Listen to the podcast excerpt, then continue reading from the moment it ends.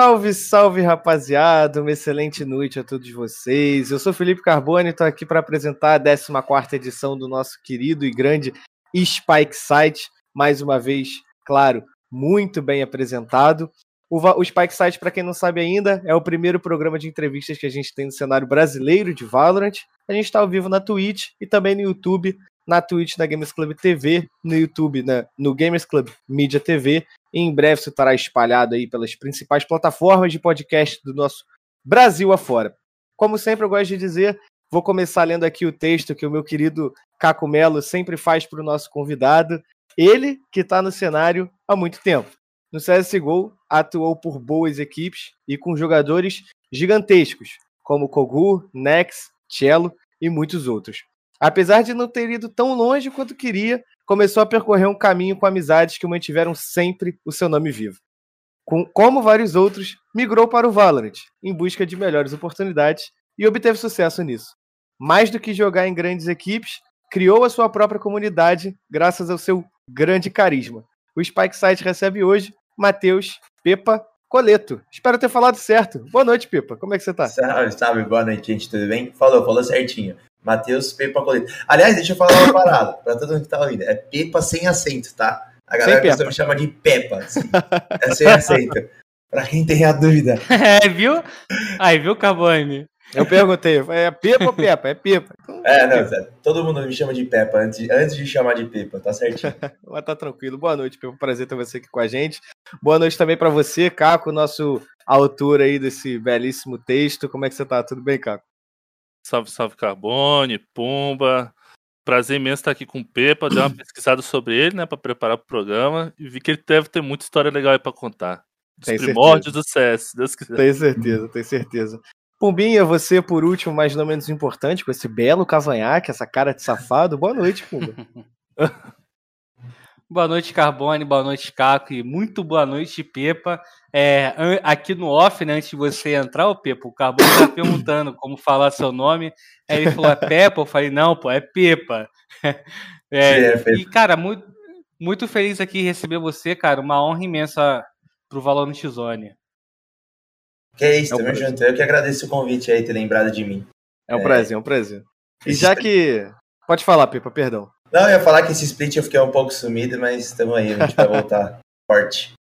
E já que a gente vai conversar com o jogador de altíssimo nível, chegou o momento aqui do nosso querido Ed. Se você quer ter a oportunidade de jogar em alta performance, assim como o Pepa e tantos outros jogadores do Valorant, eu acho que vocês deveriam jogar é, no Lenovo Legion 5i, equipado com processador i7, placa gráfica que chega, é, uma RTX 2060, eu chamo de 2060, tem gente que chama 2060, acho que isso varia de acordo com, de pessoa para pessoa, de 6 GB de memória e uma RAM de até 16. Então, se você quer saber tudo sobre a Lenovo, só daí, ó, exclamação Lenovo no chat, ela que tá dando essa parceria aqui pra gente. Muito obrigado, Lenovo. E agora, Pepa, de alto nível para alto nível, vou começar falando com você, perguntando como é, o Pumba já adiantou, né? Você que está aí há muito tempo no cenário e conhece gente demais. Qual foi o seu melhor companheiro nesse período todo? Companheiro de time? Companheiro de time, companheiro de time. Ó, oh, calma, depende. É, em, em, relação a, a, jogo, em game, ou em relação a, a, convivência? Vamos botar os dois, acho que fica legal. Você... É, escolhe, do, é. escolhe dois então, pô. Tá. Eu acho que. Cara, eu tive muito, muito, muito brother assim de jogo. A gente jogou junto, virou muito amigo mesmo. Mas eu acho que o cara que desbalanceava positivamente, assim, em relação a off-game, convivência foi o Conan. O Conan foi uma surpresa para mim, de verdade. É um cara que tá sempre feliz, nunca reclama de nada, tudo Valeu. tá bom. Ele sempre tá escutando, sempre tá querendo melhorar. O Conan é um brother. e em relação a in-game, sem dúvidas, o primeiro nome que me veio na cabeça foi o cara que eu mais aprendi e mudou um pouco do meu mindset do que é ser profissional, do que é ter a mente de ser um campeão, de ganhar, de sempre querer melhorar, melhorar para você. Sabe aquele negócio de tipo, mano, a gente precisa melhorar para nós. Uhum. Só que todos os dias querer ser melhor do que a gente é. Foi o Saci. Maneiro, maneiro. E já que a gente já começou o programa com essa pergunta um pouco mais é, que te colocou um pouco na berlinda aí. Agora a gente vai para a parte leve do programa que a gente falou para você. A gente gosta sempre de perguntar para quem está aqui com a gente, né, Pipa? É, como é que começa esse interesse por jogo, né? Todo mundo que está aqui tem uma história, eu tenho, o Pumba tem, o Caco tem, mas a gente quer saber a sua, você que é o nosso convidado. Como é que foi, é, de onde surgiu o seu interesse por jogo? Qual foi o primeiro jogo que você jogou, console, PC? Conta para mim, para a gente que está aqui e para quem está te assistindo também. Cara, Acho que a minha vida começou no Nintendo 64, né? Quando eu era criança. Meu, acho que meu primo tinha um, um, Nintendo, o mais antigo, sabe? Eu não lembro qual sim, era sim. o nome dele. É um Nintendo um pouco mais antigo do 64. E meu Super primo sempre Nintendo? jogava. Super é, o Super Nintendo, isso. Meu primo, ele sempre jogava e, tipo, eu tinha pouquíssimas oportunidades de jogar. E eu sempre quis um. E nunca tive. E até o dia que minha mãe comprou pra mim o Nintendo 64. E eu sempre gostei de jogo. É um bagulho natural, é meu. Uhum. Sempre querer jogar, passar horas e horas e horas e horas e horas. E isso foi evoluindo. É, teve uma época da minha vida que eu mudei para os Estados Unidos com a minha mãe. E eu consigo mais ou menos separar ó, daqui para frente. Eu comecei a jogar tipo, muitas horas e muito. Daqui para trás, não. E eu jogava bola lá. E nessa volta, gente, eu até tinha um computador lá, só que eu nem usava nos Estados Unidos. Eu jogava Nintendo 64 rarissimamente assim. Depois eu, ela me deu um PlayStation 2 lá, Estados Unidos já. Mas eu não jogava muito, não. O meu negócio era jogar bola, praticar esporte. E aí, quando eu voltei, foi quando eu parei de jogar bola que eu descobri os jogos. Uhum. É, o meu primeiro jogo, assim, que joguei incansavelmente por muitas horas, todos os dias, foi Ragnarok.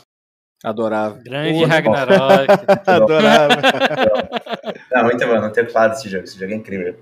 E aí, teve um dia que eu, eu, com uma galera que eu conheci no Ragnarok, eu baixei o CS 1.6 no Steam, sabe? Lembra do Pirata? Uhum. Ah, pô, aí... isso aí é de lei, né, pô? Quem não é. jogou no Steam, pô. É. Esse e... não era original, gente? Tô chocado aqui. É, não, esse não era original, não. tô zoando, pô, tô zoando. E aí foi quando eu comprei meu Steam. Minha primeira, acho que, eu não esqueço, acho que foi 29 reais. Tinha o quê? CD anos. ainda? No CD? Não, não, comprei online, comprei online. Falei, mãe, oh, eu quero comprar isso daqui, me dá. Ela me deu. Foi 29 reais e foi, minha, foi aí que começou a minha evolução no CS mesmo, assim. Comecei a jogar de verdade. Ô, Pepa, você falou aí sobre futebol, né? Jogar bola. Pô, cara, isso aí é até uma coisa que a gente não sabia de você. Eu, pelo menos, não sabia, cara. Como é que foi, cara, essa parte do futebol? Como é que você iniciou Futebol nele? ou soccer, né, Pepa? É, futebol... é. É, foi, foi por influência de alguém? Como é que foi essa, essa, esse lado Pepa jogador de futebol? Cara, eu lembro que eu jogava bola na escola, tinha um professor que chamava Denis, a gente ficava jogando e eu sempre me saí bem, assim, em esportes em geral. Até, e lembra que a gente tava conversando aqui fora, fora, né, da, da do, do, live, lembra que eu te falei que eu morava perto da portuguesa? Os meus uhum. finais de semana eram resumidos em jogar bola na portuguesa sexta, segunda e sábado. Segunda e domingo. Oh, sábado e domingo. Então, meu final de semana era, era resumido a isso. A portuguesa era um clube muito bom antigamente.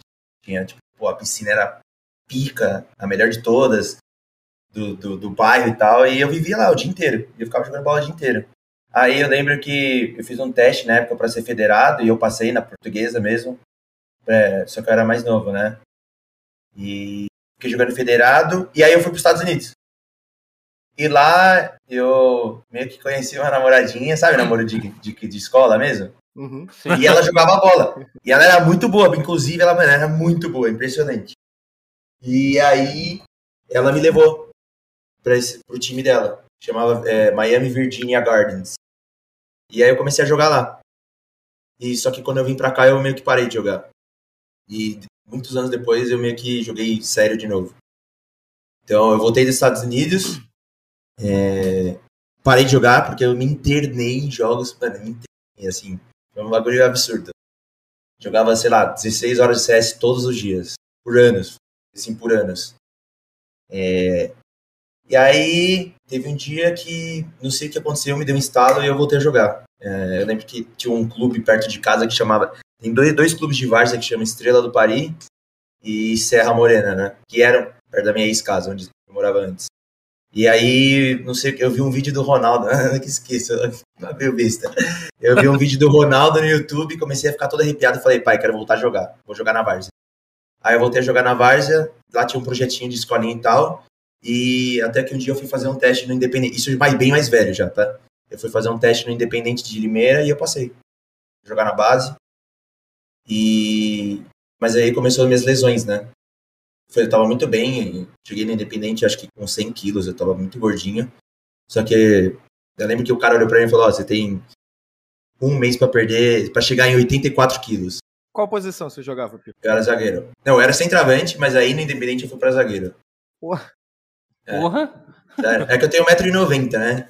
Então. Pô, é zagueirão, né? É. E aí, tipo, eu fui lá, fiz o teste e ele falou: pô, você tem um mês para perder 16 quilos. Eu perdi 17 um mês. Eles estavam em pré-temporada, facilitou bastante. E aí eu comecei a jogar, fui lá jogando, jogando, jogando, jogando. Aí um dia no rachão ele falou, ó. Aí um dia no rachão eu joguei de zagueiro para brincar, sabe? Falei, mano, me deu bem aqui, velho. E virei zagueiro.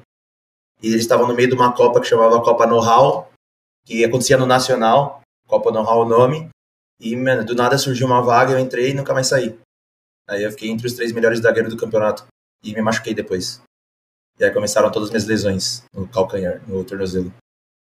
Mas eram, eram lesões que não impossibilitavam mesmo de jogar? Ou você chegou a tentar ainda e no momento, ah, não dá mais? Não, foi um bagulho assim bizarro, porque eu tava muito bem, tava tipo, mano, muito bem mesmo. E no, no último treino do ano, antes de virar a temporada, é, eu fui antecipar uma bola e o atacante dos caras, meu pé virou, ele pisou em cima. E, tipo, rompeu três ligamentos e um tendão do meu tornozelo. Nossa. É, acabou com o meu tornozelo. Aí, hum.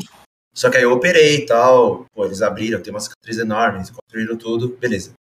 É, e aí, seis meses depois, o técnico que tava no Independente, ele tava no Barueri. E aí eu meio que me levou para lá junto, sabe? Uhum. E eu voltei a treinar, treinar, treinar. E, tipo, no ano novo seguinte, é, isso foi no começo do ano, no ano novo, eu fui viajar com os amigos pra uma chácara e eu fui jogar é aquele jogo de raquetezinha de bolinha, sabe? Que a galera fica jogando na praia. Frescobol. Frescobol, de brincadeira. Uhum. Eu pulei pra cair em cima do meu tornozelo esquerdo e rompi dois ligamentos no tendão do esquerdo. Ah, Pô, aí é um azar, hein? É, foi os dois juntos. É uma parada nos dois. E aí eu falei, pô, não dá mais. Chega, né? Foi isso. E, e Pipa, como é que você falou aí sobre ir para os Estados Unidos e tudo mais? Com que idade mais ou menos você tinha e como é que foi a experiência de viver uma cultura completamente diferente, né? Cara, eu, eu lembro que eu tava na escola aqui, foi uma mudança bem triste para mim, na real, porque foi só eu e minha mãe. Minha mãe era separada do meu pai na época. É, pô, eu era uma criança, né? Se eu tivesse a cabeça que eu tenho hoje, pelo menos. Mas foi, foi difícil, assim, foi uma adaptação difícil, né? Eu tinha amigos na escola, pô. Né? E chegando lá, não conhecia ninguém. Tinha que me adaptar, não, não conseguia falar nada.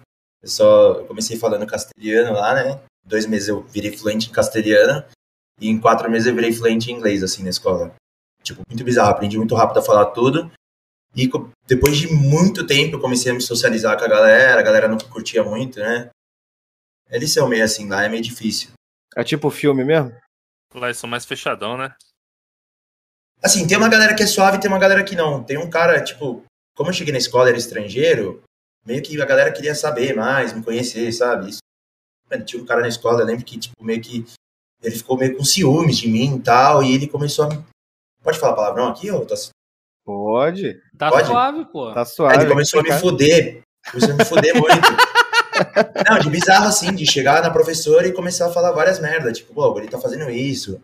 Tá ligado? Ele, eu lembro que ele. Mano, olha isso. Ele obrigou uma mina a sentar do meu lado no, no, no, no recreio.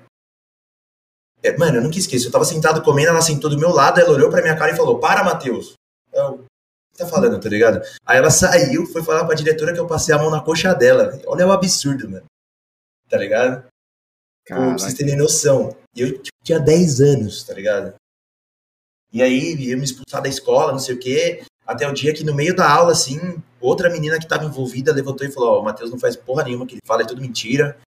E é isso, ele é bonzinho, nunca fez nada. Nada do que ele falou é verdade. Tá ligado? E aí foi isso. Essa é a minha recordação da escola. Que beleza, hein? Que é, não, é foda, velho. Tá, isso aí é uma memória ruim dos Estados Unidos, mas tem alguma boa, cara? Não, os Estados Unidos é legal. Pô, é legal, pô. Mas é o que eu falei, eu era muito, eu era muito criança ainda. Eu não tinha mentalidade para isso, sabe? É, E minha mãe foi a trampo, né? Então a gente acabou ficando só eu e ela, assim. E não sei se foi muito legal pra ela também, se afastou. Mas assim, é, é um país muito foda, tá ligado? Não tenho o que falar. Uhum. É, fiquei três anos. Três anos. Pô, tempo pra caramba. É, fiquei bastante tempo. Tempo pra caramba. É muito legal. Pô, tive muitas experiências boas também. Sabe? Mas é, foi o que me pulou na mente isso. Mas aí e... eu. Ah, pode. Não, vai lá, Cacão, vai lá, vai lá, vai lá. É, mas aí seguindo sua história, logo depois que você rompeu ali de novo o como é o tornozelo, né? Você já foi pro já decidiu falar, vou jogar CS de novo ou meio que foi natural ali, já que não podia praticar muito esporte, com medo de se machucar de novo, você começou a jogar no PC? Não, foi natural. Foi natural, eu sempre gostei. Eu faço isso por hobby, sabe? Se eu não fizer isso, se eu não fizer 10 horas de live todo dia jogando Valorant, eu vou jogar de qualquer jeito, sabe? É mais ou menos isso. E aí foi um processo natural. É... Aí, pô, ficar em casa o dia inteiro, eu ficava no computador. Aí, é, é, é isso. Não, acho que eu ia falar que é, é, a mesma coisa da gente, assim, tipo assim, a gente trabalha com isso, né? Claro que outro tipo de trabalho, mas é o tipo de coisa que a gente já fazia antes de estar trabalhando, né, cara? A gente faz por hobby mesmo, assiste partida e tal, não tem jeito, né? É, aquela pô, parada, você faz o que ama, né? Exatamente. exatamente. Eu, eu, eu, brinco, né, que o pessoal não entende. Aqui, ó, minha família, às vezes, né? O pessoal que me conhece de onde eu moro, eu pergunto o que eu faço, né? Aí eu falo, pô, eu sou eu trabalho com jornalismo de jogo eu brinco, eu, tipo assim, eu sou bem básico, né? De jogo de videogame. Aí o pessoal fala, ah, sei que eu vou reclamar do quê, pô? Eu sou pago pra assistir jogo, jogo pô, vou reclamar. É. E eu faço o que eu amo, entendeu? Pô, pô é, é que agora tá tendo Major, né? Pô, Major é outra atmosfera, mundial de Valorant, né? Quando chegar outra atmosfera. Então, pô, eu acredito que é, no CS você, você encontrou a sua, a sua paixão de competir, né? Também. Ah, não, começou no CS 1.6, sem sombra de dúvidas. É, eu lembro, ó, contar um bagulho, não sei se vocês sabem, mas ele já falou isso um milhão de vezes, mas eu vou reforçar. A primeira Lan House que eu fui na minha vida, eu tinha, acho que, eu já tinha acho, uns 14, 13 anos, e foi o Tichinha que me levou. Pô, maneiro. O Tichinha pediu pro meu pai. Ele ligou pro meu pai e falou: Ô, oh, então, deixa eu vou levar ele. Acho que ele já tinha uns 18 anos. Foi ele que me levou na minha primeira Lan House. A gente jogava no mesmo time de CS. É, que o Tisha, o Tisha, o pessoal não sabe, ele veio do CS e, nem, e não era chamado de Tichinha, né? Acho que era, era MTS, MTX, né? Eu lembro é. que eu fiz uma, eu fiz uma matéria é, sobre ele na, na, época da Team Play.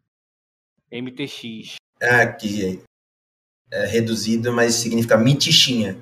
Aí ele deixou só tichinha depois. Ah, legal, pô. Aí, uma curiosidade sobre o Pepa que é. o pessoal não deve saber muito. Mas... Foi, foi no CS 1.6 que eu comecei a competir mesmo. Eu lembro, eu não sei se vocês conhecem o, o Duca, sabe? O Duca Sim, do CS. Pô, que uhum, tava uhum. TZ. Isso, ele. Ele é tipo um grande amigo meu e eu lembro que. O Kaique também, lembra do Kaique? Eu lembro Sim, que tinha. Kaique 1. Quando, é, quando eu comecei a competir, eu ia pra LAN Combat. Eu ia direto pra LAN Combat, só que eu só perdia.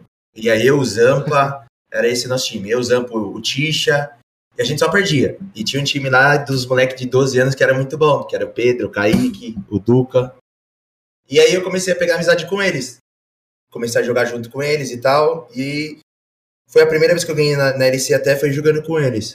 E foi isso aí. No CS 1.6 eu não cheguei a competir assim em time bom, ganhar nada. Cheguei a jogar uns campeonatos aqui ali, uns corujão na O2, essas paradas. E aí eu migrei direto pro, pro CSGO. Quando veio eu já fui direto. E foi aí que eu comecei a competir mesmo, assim. Tive bons resultados e tal, jogar em time legal. Meu primeiro time foi, inclusive, com o Duca. O primeiro time que teve resultado mesmo. Foi a SLK, né? Foi eu, Duca, Delboni, a Olga e o Dino. E a gente começou a ter destaque, jogar bem. Eu lembro que, pô, na época tinha o Ani do Maluque, do Pava, do BLD. A gente meio que era 8-0 contra os caras. A gente começou a ficar bom de verdade, assim. E foi aí que todo mundo começou a ter mais visibilidade. Inclusive, foi daí que, o, que o Del Boni saiu para Big God do Karatex e eu fui para Inova. Cello, GT, uhum. Conex e com o IDK. E, e Pepa, como é que foi essa. Voltando até um pouquinho no ponto 6, né? É, você falou que não chegou a competir muito e tudo mais, mas é, foi amor à primeira vista, sim, porque você falou que você já jogava antes e tudo mais, se enfiou no CS 16 horas por dia, mas quando você chegou na parte competitiva, você viu que era um mundo completamente diferente e, e era aquilo que você queria fazer mesmo. Olha, eu não lembro assim de pensar, pô, é isso que eu quero pra minha vida. Eu lembro de pensar que, puta, mano, eu ia pra lá e eu só perdia. Só perdia. E eu falava, mano, eu quero, eu quero pelo menos um dia ganhar isso daqui, tá ligado? E eu queria só ficar melhor. E conhecer gente melhor e, mano, e fortalecendo meu ciclo ali. E foi isso. E aí foi acontecendo naturalmente a competição, assim. Eu não consigo jogar, por exemplo, Valorant só por hobby, assim, sabe? Uhum. E você se lembra, você, você falou que queria ganhar. Você lembra quando foi a primeira vitória? Foi com eles, foi com o Duca, com o Pedro. É. Foi eu, Duca, Pedro, Machine e o Schmidt. Foi, foi, a primeira vez que eu ganhei. Eu acho que eu tinha aqui, 14 anos. É, eu só perdia, velho. E eu falei, um dia vocês têm que me chamar para jogar junto com vocês, por favor. E eu era o mais ruimzinho dele. Eles eram muito bons, velho. Era bizarro, assim, pra idade deles. E, ô, Pedro, e aí eles me é... chamaram e a gente ganhou. Ô, Pepa, você, você comentou, né, que você é, esteve presente aí, né, em alguma das principais lan houses aí de São Paulo, né, é, a Combat, a O2, pode ter, não sei se você pegou a época da Monkey, a, a Mega Lan, e, cara, é, e você, e, tipo assim, São Paulo naquela época, cara, era um, um fervia, né, que sempre tinha o, time de Lan House, time da NET, sim. O quanto que isso te ajudou, cara, a evoluir? Que você, você acabou de dizer, né, que você sempre buscou evolução. E na LAN, era, pessoal jogava, evoluía, jogava, evoluía. Como é que foi é, é, essa experiência com esses jogadores para te ajudar a evoluir? Mano, os caras na época eram bons, velho. Era diferente. Os caras eram bons de verdade. É a época do KNG, desses caras, Os caras eram muito bons, velho. E não tinha. Você, ia, você, você perdia e só perdia. Minha vida foi resumida a derrotas, indiscutivelmente. é, e é isso, quanto mais você perde, melhor, mais você evolui. É um processo natural se você for atrás. E é isso. É aquela, literalmente aquela frase, você perde 400 vezes para tentar ganhar uma, sabe? Uhum. E, e, quando a gente estava, você falou sobre a, a, muitos jogadores que você jogou junto, né? Como é que foi adquirir esse conhecimento desse pessoal todo, o Pepa? É, o quanto isso agregou para você, que era mais novo, né? Você falou 14 anos assim que você tinha quando já jogava com eles. Como é que foi adquirir esse conhecimento todo com essa molecada aí? Cara, é, eu sempre fui meio cabeça dura, assim. Nessa época que a gente tava falando da SLK, eu, tipo, eu, eu tava me destacando muito, assim. Muito. Eu e o Delboni, a gente tava em destaque diferente, né? Só que eu era muito cabeça dura. Putz, tadinha da Olga, velho. O que ela sofreu comigo, mano. Ela era nossa capitã, né? E o que ela sofreu comigo, sacanagem. Porque eu não ouvia. Eu matava muito boneco. E para mim era isso que importava na época. É, eu lembro até, o dia, o dia que eu resolvi evoluir mesmo, eu até lembro da história. Que eu falei, puta, esse pai tá fazendo alguma coisa errada. Foi um dia que eu tava jogando com FV. Grande tava jogando, um PUC, tava jogando um PUC com FV. E aí eu falei, o FV, dropa, dropa a Eagle aí pra mim. Ele falou, não vou dropar. Aí eu peguei e comprei uma. Eu falei, então eu vou te ensinar uma parada. Aí eu peguei, eu lembro que era uma caixa, a gente tava atacando. Eu peguei, eu falei, só me segue todo mundo. Eu abri o bombe da B, tipo, uma facilidade. Tipo, eu abri, matei um, matei outro, matei outro, matei outro. Matei quatro bonecos, falei, é, vê, vê se aprende. Aí ele pegou e falou assim, porra, você sabe matar, mas e todo o resto do CS? Caraca, Caralho, o ensinamento do FV aí, ó. porra, você tem mira boa, mas e todo o resto? Foi esse dia que eu falei, mano, esse pai, eu preciso melhorar em, em outros aspectos. Acho que matar não é tudo. É. é... Ô Pepe, e como é que, que nessa época aí lá pra 2015, né, 2016, é quando o CS brasileiro começava a aparecer lá fora, né, com o time do Fallen e tal. Como é que era para você ver aquele pessoal lá fora? Você já pô, pensava em um dia também para lá, fazer, ter esse tipo de experiência lá fora? Era o objetivo de vocês? Ah, não, sim, com certeza. Nessa época eu já tava bem mergulhado. É que é como eu falei, velho, eu era muito cabeçador, eu demorei muito para conseguir me profissionalizar. Não me profissionalizar de fato virar um profissional, mas me profissionalizar para mim, interiormente, como jogador. É... Então, porra, eu perdi muita oportunidade no CS, muita, muita, muita. Eu podia ter chegado muito mais longe. Mas aí, com 18 anos, eu fui para Porto e pô, comecei a conhecer as noites aí e eu falei, começou a desandar de vez, pô. Ah, eu fui muito cabeçudo, velho, sério.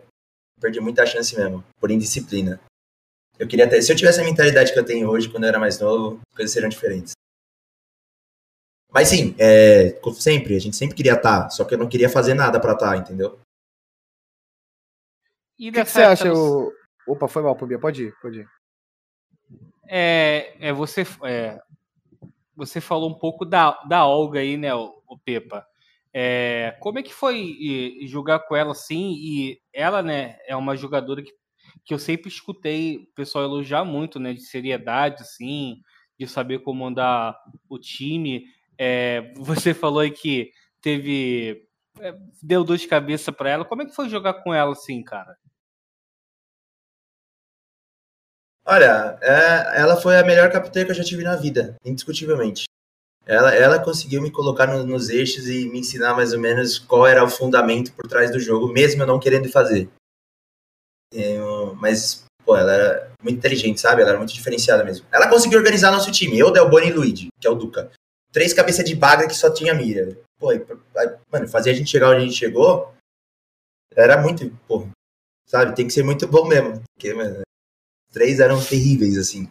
E a gente conseguiu chegar bem, pô. Eu lembro que a gente perdeu a Liga Pro na época era o campeonato, né? Era o campeonato do Brasil nacional, era a Liga Pro.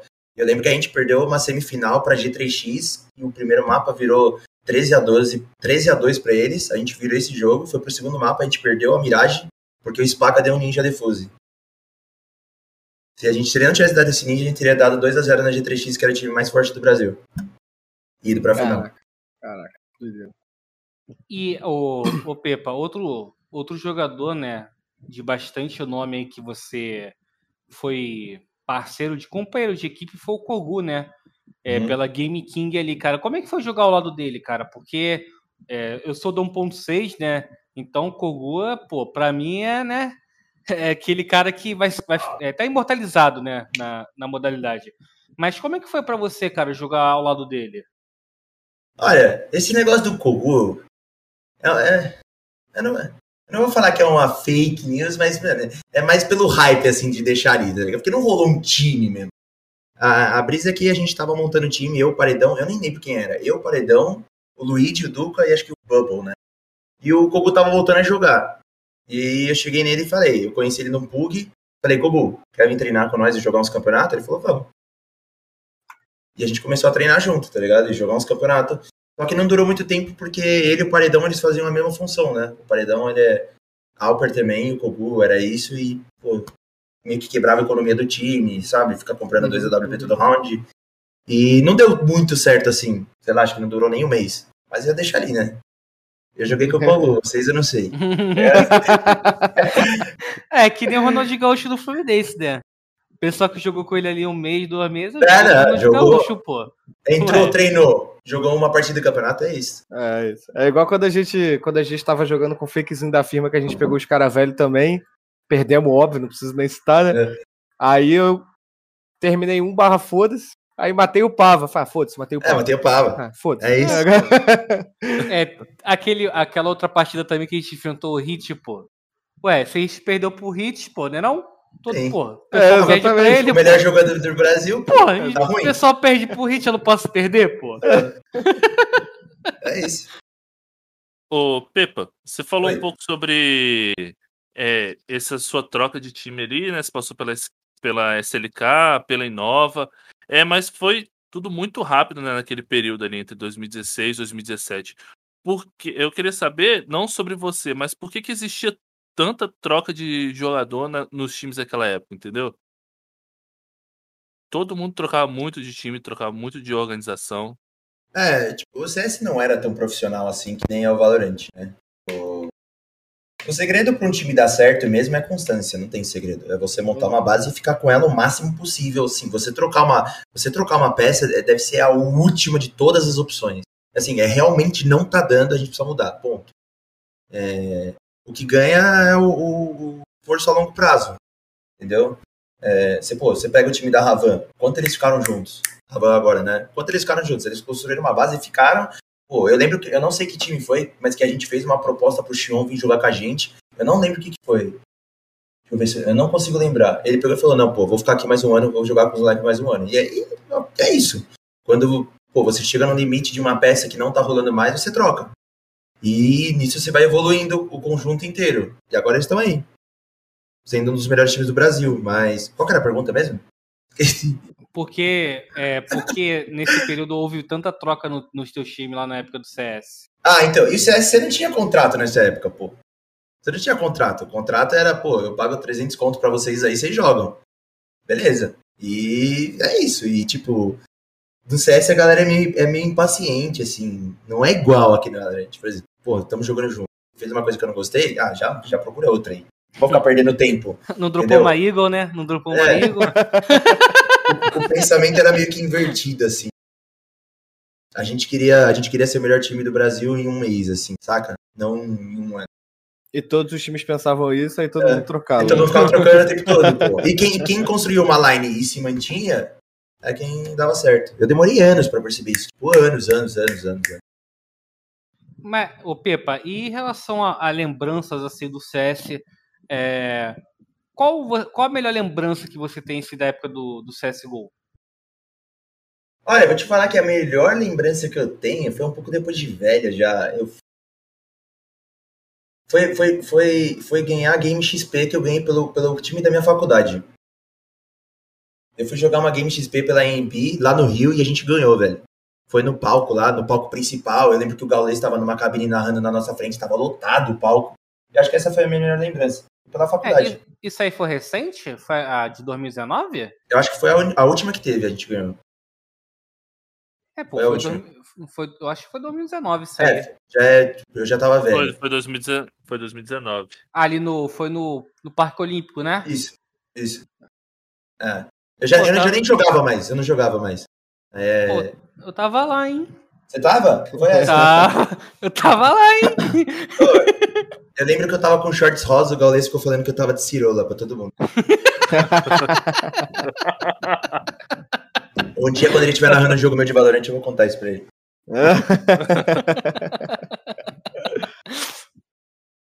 Foi, foi muito legal, foi gostoso ganhar, assim. Eu nunca, nunca ganhei nada expressivo, assim, numa LAN com uma galera, sabe? Foi a única vez, assim. Não, não foi nada expressivo, mas foi simbólico. E. É, Pode ir, Caquinho, pode ir. é, ô Pepa, você falou que você já estava aposentado, né? O que, que você ficou fazendo nesse período aí? Que acho que foi um pouco depois, ali no mês de 2017, né? Depois dessa tanta de troca de time, você jogou vários campeonatos até onde eu, até onde eu descobri, até 2019. O que, que você ficou fazendo nesse período? Cara, eu fui fazer faculdade é, de produção de, de música eletrônica. Eu sou formado em produção de música eletrônica pela EMB. E eu toco também e tal. Eu produzo techno, essas paradas. Só que, mano, a vida de ar- artista. Vou te falar, a vida de artista é mais difícil do que a vida de pro player no Brasil. Eu vi suas fotos pô, de DJ. É, então, aí eu fiquei fazendo facul, só que eu sempre tive muito problema, assim, pra me adequar em trabalhos e tal. Eu lembro que eu tranquei, acho que três, quatro faculdades. É, eu tranquei publicidade e propaganda, educação física e administração. Foi isso. Até o dia que eu falei, mano, eu achei um bagulho que eu realmente gosto, que é produção de música eletrônica e tal. E eu falei, vou fazer. E aí eu fui fazer. Fiz facul, me formei, comecei a tocar, produzi, e chegou uma época que eu falei, pô, vou arrumar um trampo também, né? Pra ir, porque não dá, não dá pra viver. Tipo, ou você é muito bom, já tá no nível muito alto, ou você não consegue viver de arte. Difícil. Uhum. E aí eu comecei a trabalhar no hotel, no Ibis. Comecei a trampar no Ibis e aí, até que começou a pandemia e eu fui demitido. Ah, é. Um, um mês antes de lançar Valorant. Aí, Casou certinho, né? Foi isso. aí eu E falei, a- pô, vou começar a streamar. né? Comecei a streamar Valorant. No beta do Ah. NA ainda. A faculdade, Pipa, é, é produção de música é, eletrônica mesmo ou é produção de música e aí lá dentro você escolhe o que, que você vai fazer? Como é que, como é, que é a faculdade? Cara, é meio que produção fonográfica voltada pra música eletrônica mesmo. Mas, tipo, tem aula de música geral, assim, basicamente. É, e de discotecagem também, que é o diferencial. Você aprende a tocar e tal. Mas é mais voltado pra produção de música eletrônica mesmo. E as outras, por que, que você, você trancou? Foi falta de identificação mesmo, né? Mano, eu, eu- tenho problemas assim. Como eu posso te explicar isso? Eu não consigo trabalhar, eu não consigo ter um emprego normal, assim, saca? Vou acordar todos os dias e ir pra trabalhar A rotina, empresa. né, Eu cara? não consigo, velho. Eu tenho um Uhum. problema sério com isso. Desde quando eu era moleque, velho. A minha mãe sofreu muito comigo por causa disso. É, eu não consigo, assim, de jeito nenhum. Eu, eu lembro que eu estava cursando publicidade e propaganda, eu consegui um estágio num, numa. É, como é que fala? Numa, numa, numa, empresa aí, de, sei lá, é, de assessoria, de imprensa, essas paradas. Uhum. E, pô, era, era, era da hora, tá ligado? Eu lembro que eu trampava com um amigo meu, um amigo de vida, ele que me indicou, a gente trampava junto. Eu aquele do outro lado da sala, tá ligado? É, eu lembro que a gente ficava falando várias merdas por e-mail, tá ligado? A sala, mó silêncio, a gente falando várias merdas, um olhava pro outro e a gente ficava segurando risada, minha chefe ficava puta. E só que eu não consigo, velho. Chegou um dia que eu olhei pra ela e falei, mano, isso daqui não é pra mim, eu não consigo estar tá aqui, velho. Não consigo. E falei, tô me demitindo. Foi a única vez que eu me demiti de uma parada. Cara, você tem certeza? Tem. Eu cheguei em casa e falei, mãe, me demiti. Ela falou, você tá louco? eu não quero estar naquele lugar nunca mais. Eu não consigo, velho. E a, a, todas as faculdades foram exatamente por isso. A rotina e... é, é complicada, né? Eu consigo. Pepa, agora você me deixou curioso, cara. É, me corrija se eu tiver errado, né? Mas é, na, mi, na minha visão, é uma parte interpessoal, né? Você com outras pessoas. E como é que é em relação a jogar, cara? Porque numa equipe, né? Você tem que ligar com quatro jogadores e não é todo momento que tá bom, né? Por exemplo, uhum. no treino, quando o treino não tá ruim, eu, eu acredito que o clima deve ficar. É, não deve ficar. Deve ficar um pouco pesado. E, por exemplo, é, períodos de frustração, de não classificação, como é que você teve que. Como é que você fez para lidar isso e, e na, na, competição, assim, com uma equipe? Até não, própria eu não tenho pro... treino também, né? Eu não é. tenho problema. Calma, a sua dúvida é assim, problema com convivência com outras pessoas? É, então, não, eu não assim... tenho problema com isso. Tipo, o meu negócio é que eu não consigo sentar a bunda no escritório e trabalhar. É isso. Ah, tá, eu não consigo pô. ficar dentro de uma sala trabalhando 10 horas. Não dá, não dá pra mim. Entendeu? Mas, tipo, eu, eu, sou, eu sou muito bom em relacionamento com pessoas, assim, sabe? Eu sempre me dei muito bem com todo mundo. Difícil ter briga com alguém, assim. Mas. É, essa parada que você tá falando de, da competição, mano, é muito difícil, velho. Você conviver com cinco, cinco, vai, vamos colocar cinco pessoas com o coach, né? Você mais cinco e o coach. Você conviver com cinco pessoas todos os dias aí por horas é muito difícil. É, por isso que é tão difícil você ter um time que é top 1. Porque, mano, são inúmeros fatores. Não é só assim, pô, tem, tem cinco caras bons, tem que ter cinco caras que fazem a função perfeitamente. É, tem que estar na sintonia, tem muita né, coisa. Cara? Tem muita coisa que envolve, saca? É, e eu, eu, eu melhorei bastante nisso na PEN. Eu ainda acho que eu deixei a desejar um pouco na Red com isso. Eu podia ter trazido os moleques um pouco mais, sabe? Ter criado um clima mais agradável. Muitas vezes eu fui impaciente. É...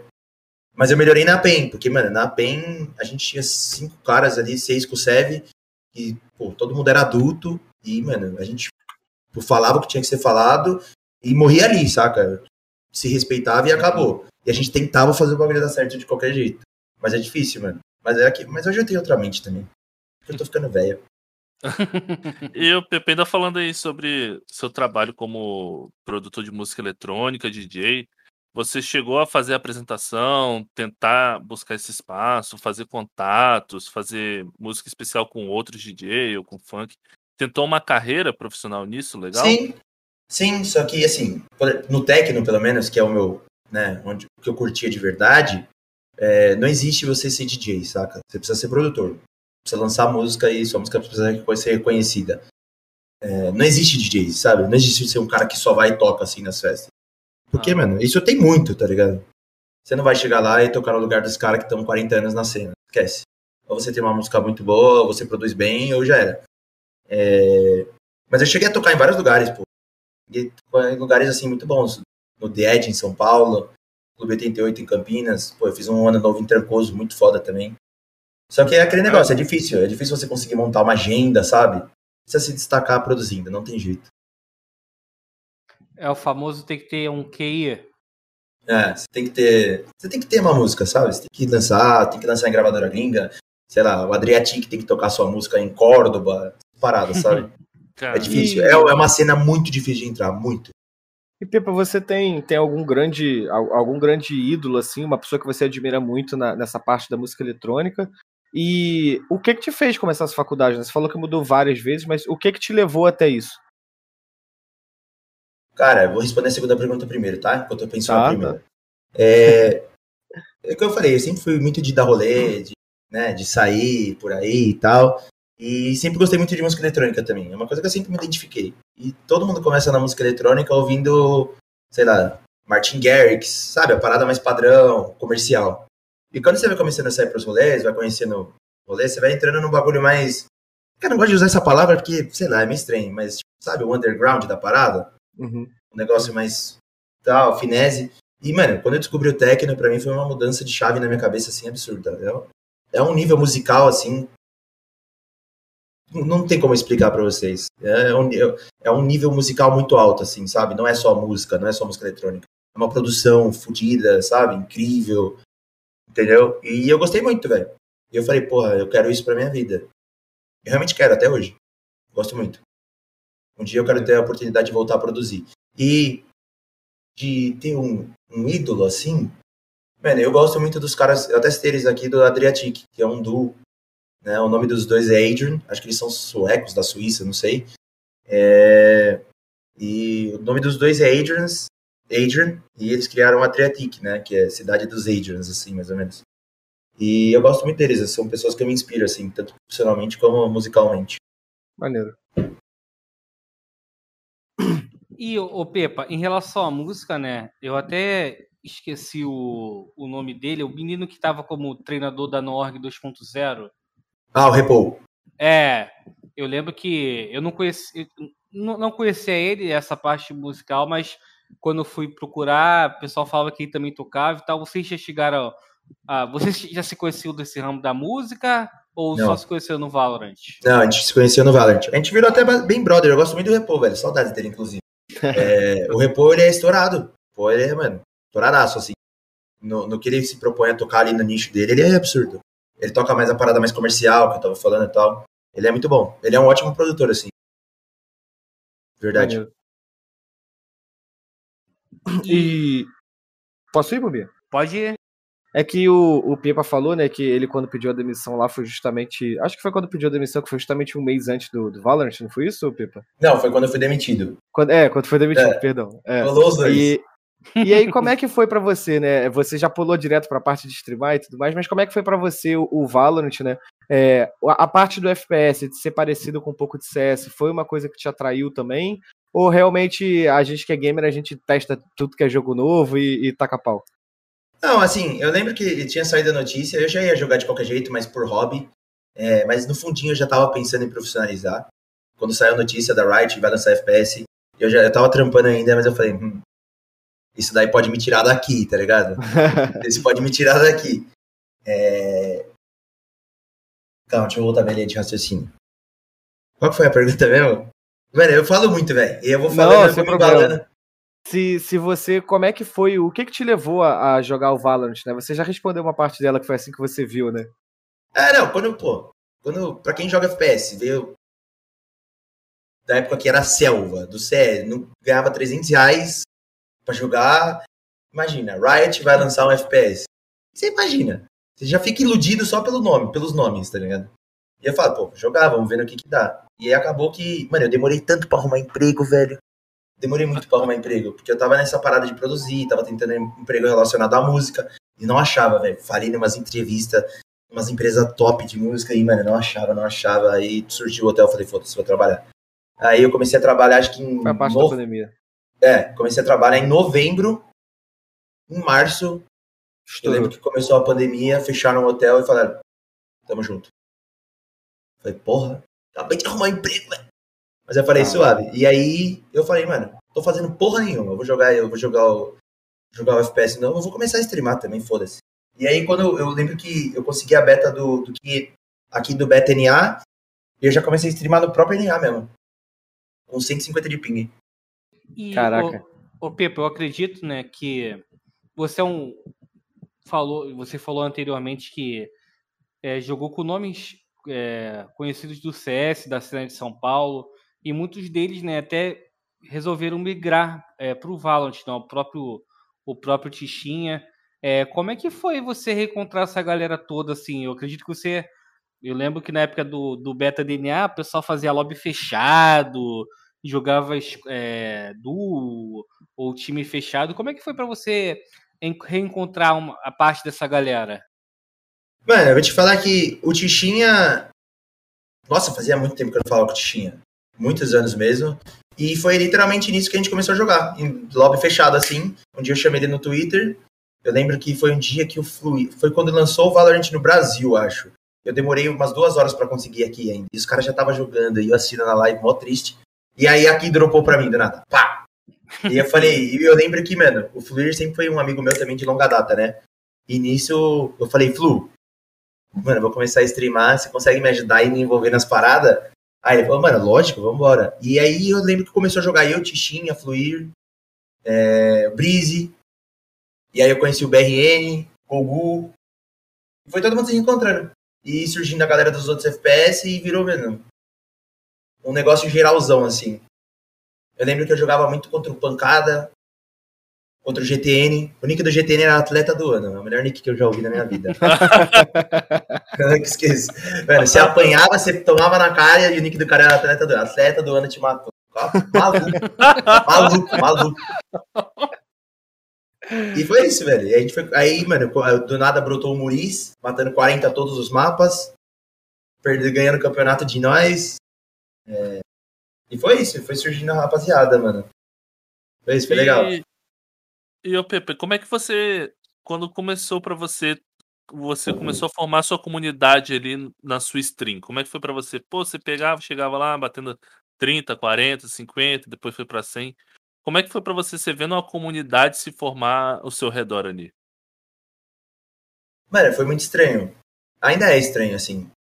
Dia, acho que foi ontem, eu tava fazendo live no almoço, aí o brother, o brother da live falou assim pra mim, viu? Porra, tô te assistindo na minha TV no almoço de família. Minha família inteira tá assistindo. É, pra mim essa ideia é um pouco estranha ainda. Mas, eu não sei, velho. Eu lembro que o meu começo foi muito rápido, assim, e eu cresci muito.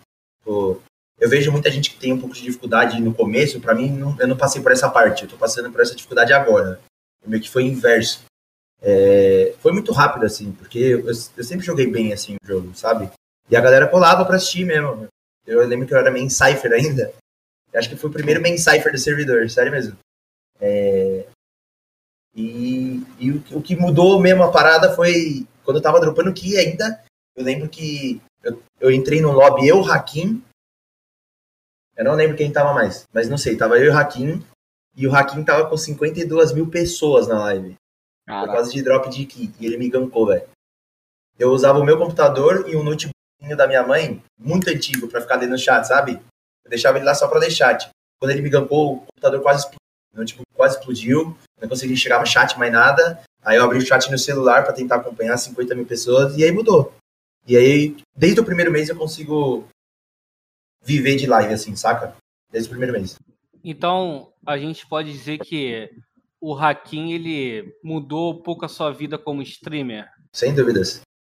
Sem sobre... Não só ele. Hakim, Bida, Tichinha, é... que mais? Pô, a galera me ajudou muito no começo. Todo mundo me gankava. Pô, Bida me gankava com 4 mil pessoas, Tichinha com 5 mil. Os caras me ajudaram muito. Tem, você falou em chat, né, Pepe? Tem uma galera no chat pedindo pra você mandar um beijo também, então tá, é, tá tudo em casa. É isso. e, e, Pepa, é, você falou sobre seu, seu começo é, como streamer, que você desde o começo você já, já conseguia sobreviver disso tal no Valorant. Mas e a, a parte profissional, assim, em que momento você também é, viu que você queria um pouco mais do que stream, que também queria ir para a parte profissional? Mano, eu sempre jogava, eu sempre montava uns fake para jogar os campeonatos. Eu, Breeze, eu, BRN, eu, Tecnosh, eu, Fleury, não sei o que, não sei o que. E a gente sempre chegava no top 8 e perdia tava ali nas quartas de final. Isso começou a me deixar puto. Porque é o que eu falei, eu sempre fui da competição, não gosto de perder. Isso começou a me deixar puto. E teve um dia que eu falei, mano, foda-se. Eu não vou, eu vou, eu não vou jogar em fake, eu vou montar um time e já era. E aí foi o dia que eu cheguei no Saci no privado e falei, ô Saci, eu tô montando um time, você quer jogar? Ele falou, bora. Sem pretensão nenhuma, nós dois. E eu lembro que eu tinha nesse. Era. Eu falei, Saci, eu tô fechado com dois caras. Você vai ser o quarto e vamos procurar o quinto. Ela falou, bora, quem que são os dois? Prozinho e BZN. é isso. E aí ele falou, ah, bora. Aí, mano, o Saci infernizava a minha vida, velho.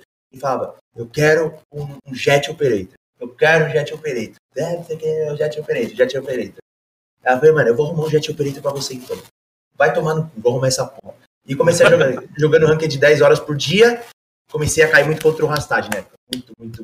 Quem o Rastad jogava? O Polo. E eu e o Polo, Bola. eu e o Polo, a gente criou um clima de guerra entre nós dois. né? Foi bizarro, sabe? sabe? É, E aí chegou um dia que eu falei, Saci, você quer um jet operator? Eu arrumei. Polo, você quer jogar com nós? Quero. Pronto, arrumou. Nisso, fechamos o time, vamos começar a treinar segunda. Isso, sei lá, domingo. Vamos começar a treinar amanhã. Vamos, todo mundo fechado, fechado. Eu, Prozinho, BZN, Polo, Saci. Beleza. Aí o que aconteceu? O... Mano, de madrugada, velho, eu tava assistindo a stream do Michel. Tava assistindo, a live do Michel. Ele, não, porque a gente precisa de um mensova. E não sei o quê. A gente precisa de um sova.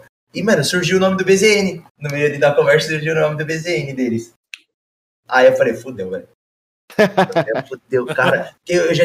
Mano, eu não lembro quem, mas a gente já tinha tentado montar e ficava miando o time toda semana, sabe? Pô, a gente montava, vamos começar a treinar, vamos, alguém saía. Ah, foi o GTN. O GTN foi pra Viking.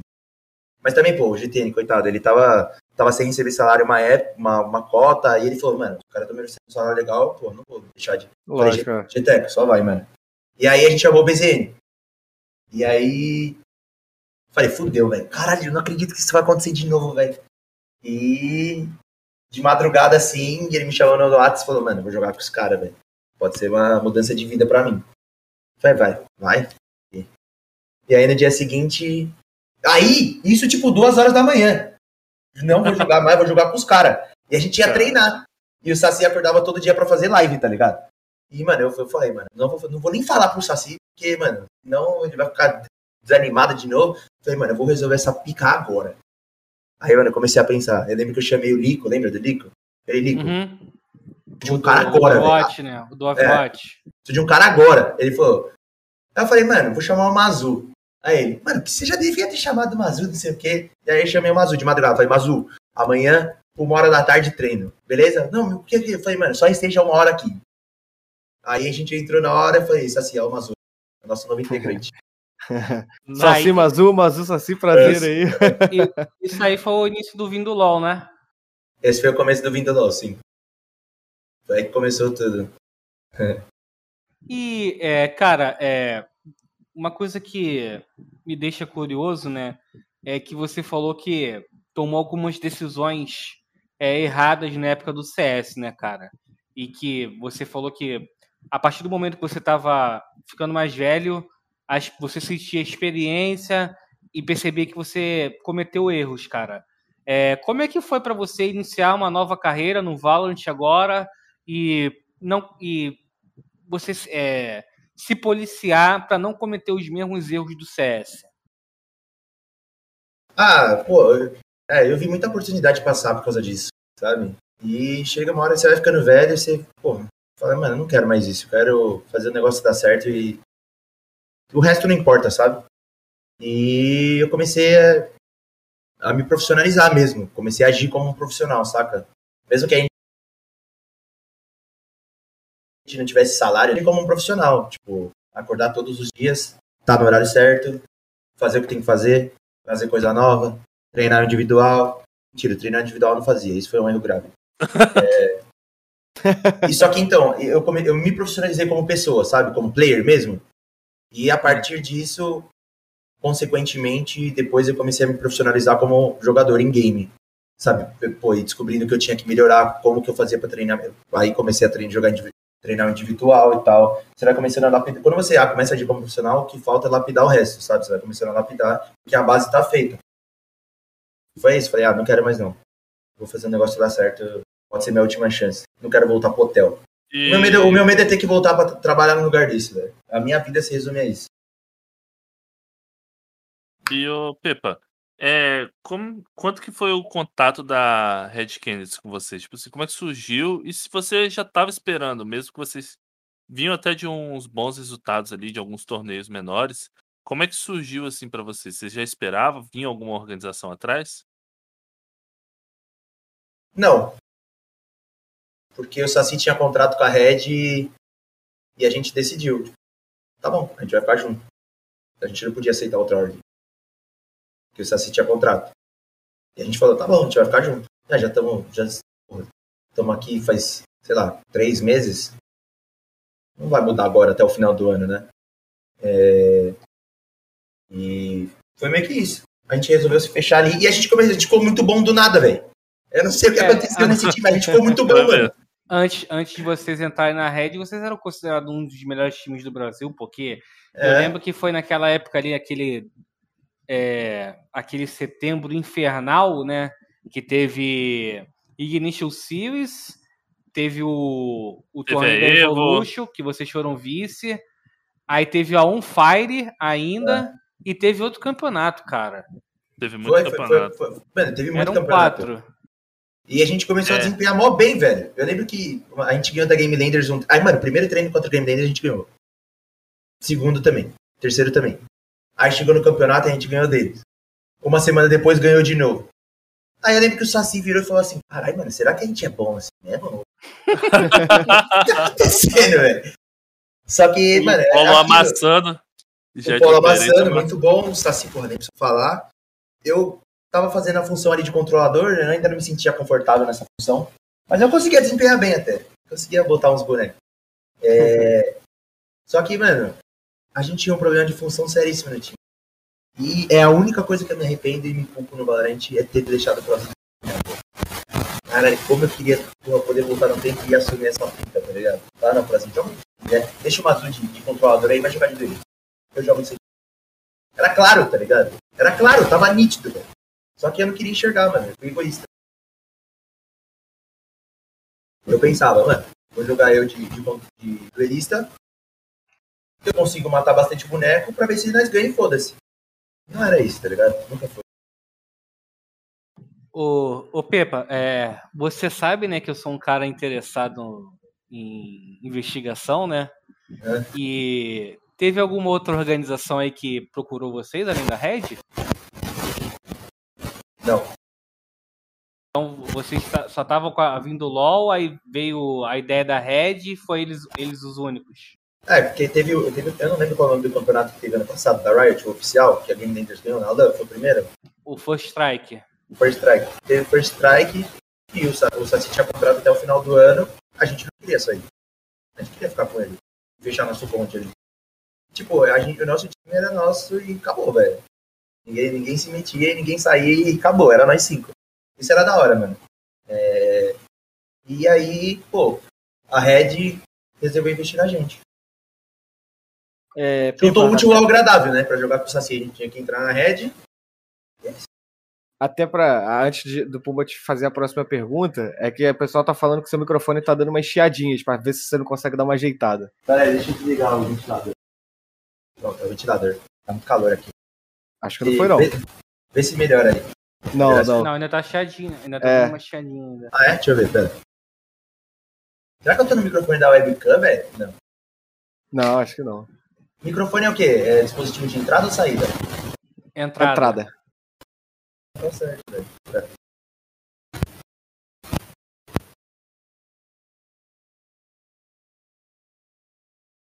Programa ao vivo é isso, né, rapaziada? Ah, não tem jeito.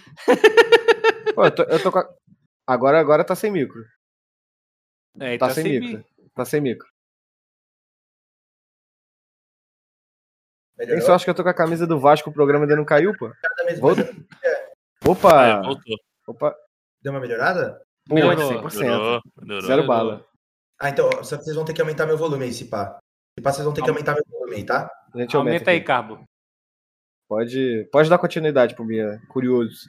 Melhorou? O... Sim. 100%, Pepa, nem se preocupe. Tá, desculpa aí, rapaz. Nada, que isso. Acontece, pô. Acontece. É programa ao vivo. É que nem na TV. Programa ao vivo, sempre acontece isso. E, ô Pepa, uma curiosidade aqui, né? Que você, você disse, né? Que você meio que o Saci percebeu que o time deu bom do nada, cara.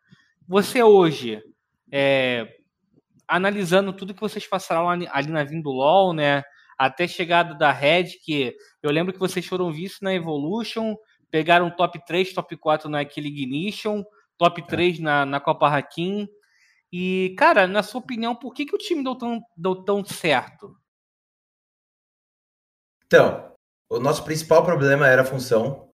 Era o bagulho do Prozin. Eu tinha que ter jogado de sentinela, acabou. Indiscutível. Se eu tivesse jogado de sentinela, acho que a gente teria sido o melhor time do Brasil aí por um tempo. Eu acho, eu tenho convicção disso. Eu até falei com o Niang, mano. Eu falei, Niang, uma vez. Se eu tivesse jogado de sentinela e deixado o prozinho de delista, vocês estavam fodidos, velho. Ele falou, mano, isso é um trabalho pra gente mesmo. É... Mas isso com certeza foi o motivo principal. Mas também. Ah, os meninos eram muito novos também, né? Mazu, Polo. O Polo nunca tinha jogado competitivo, nunca tinha jogado em nenhum time, tá ligado? A gente nem sabia o nome dele, eu lembro. Desculpa te é. contar, a gente nem sabia nem o nome dele quando foi fazer a matéria, pô. É, então. Então, tipo. Faltou meio que profissionalizar um pouco a parada, sabe? Ter mais. Não, não vou falar ter mais comprometimento, porque todo mundo se entregou, assim. Mas. Uhum. Profissionalizar mesmo. Profissionalizar, tá ligado? Todos os dias no mesmo horário. Fazer o que tem que ser feito. É, o Mas, Pepa. Sem, sem dúvidas, o principal problema foi função. Eu devia ter jogado Sentinela. E o Pepa, é aquela derrota lá pro time do, do Twiz, da Vuki, que depois virou a Imperial, foi a mais doida para vocês no Qualify do First Strike? É, ali a gente sabia que o time tinha acabado. Quando a gente perdeu ali, eu sabia que sabia que o time tinha acabado. Foi difícil. Foi difícil porque o nosso time era muito legal, pô. A gente se dava muito bem, sabe? É, e a gente não tinha problema de ego, assim, sabe? É, os meninos, pô, sempre foram muito cabeça aberta sempre ouviram muito, todo mundo se respeitava, a gente se zoava. Tipo, sei lá, eu, eu, eu sinto que eu, eu faria em alguns aspectos, mas era legal. Ainda não tinha a maturidade que eu tenho hoje como jogador. Ô, Pepa, outra curiosidade que eu tenho, né? É, recentemente, o Mixwell é, falou, num, falou num podcast sobre a importância, né? Dos jogadores cuidarem da própria marca, é, para não serem esquecidos, né? Ainda mais no, no Valorant, que é uma modalidade que está começando agora, vai, vai, vai para o segundo ano, né? Cara, você é um, é um jogador, né, um atleta, mas também um streamer, cara. Você tem essa preocupação também de sempre se manter ativo para o pessoal não, esquecer o Pepa? Então, qual que é a parada? É...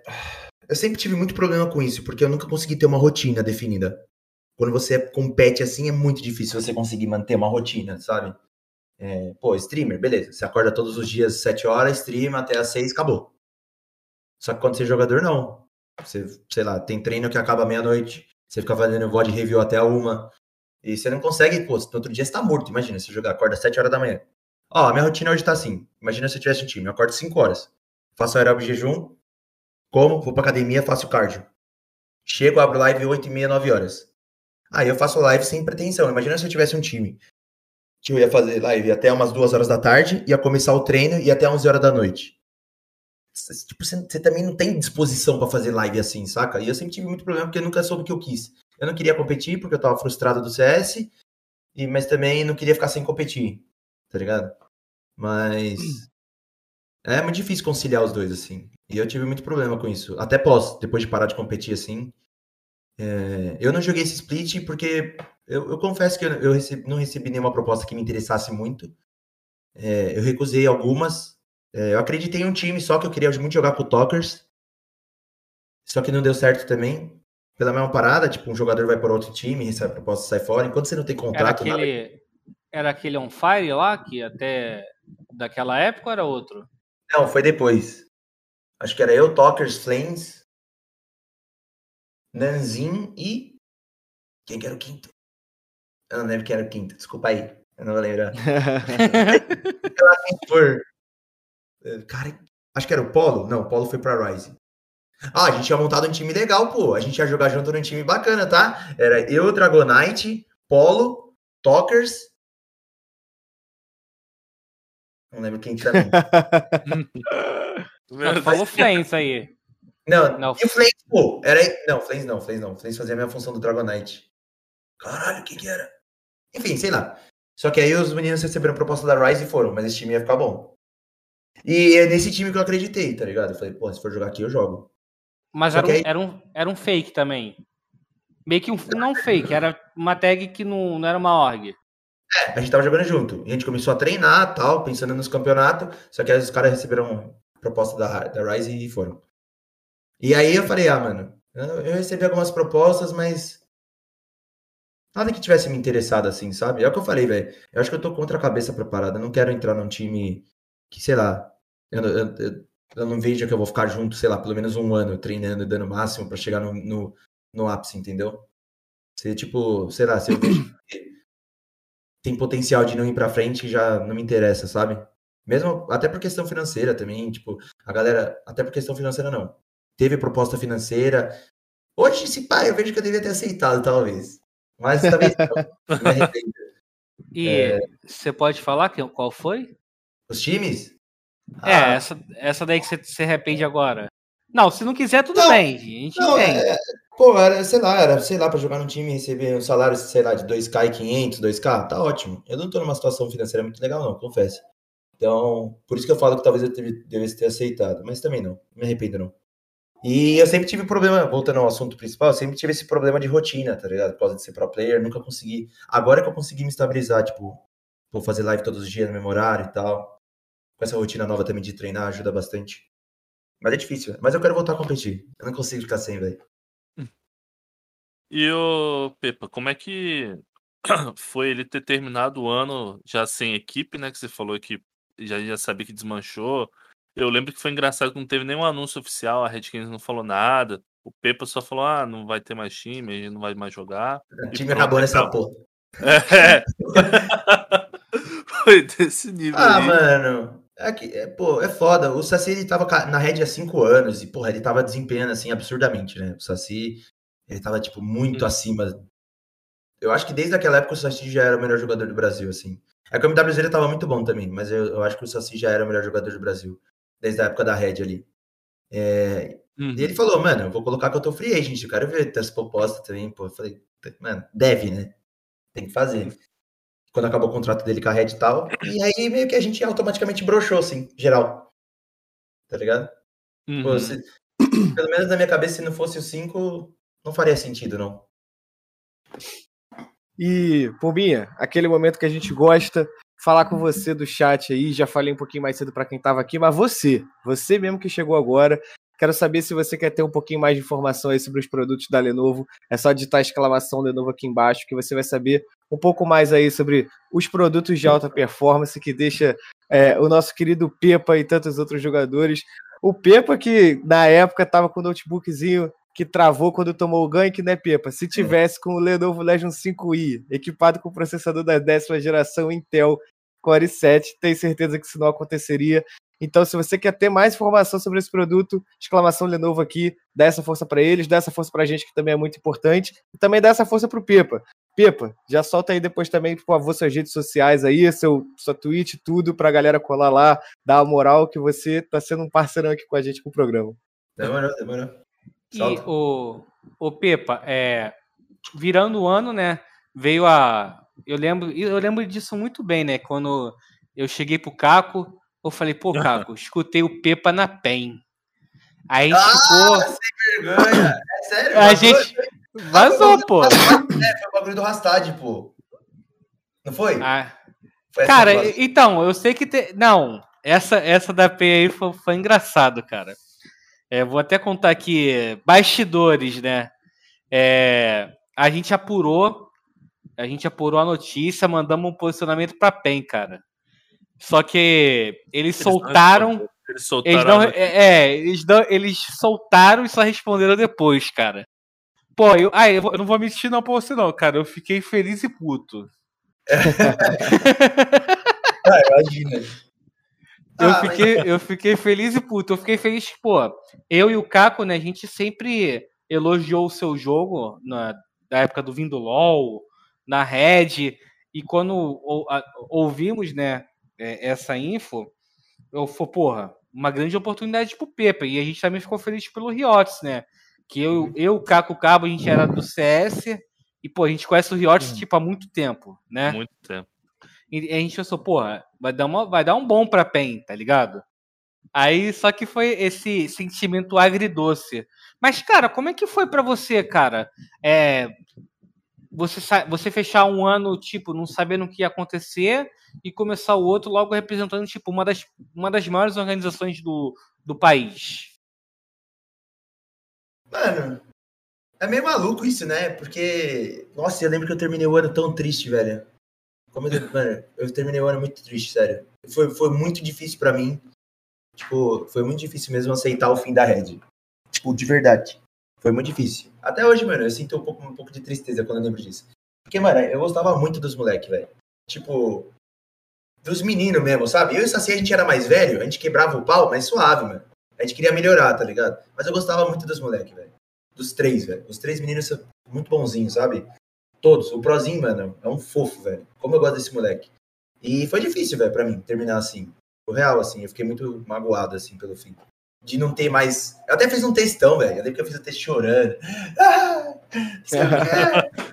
e aí, eu lembro que.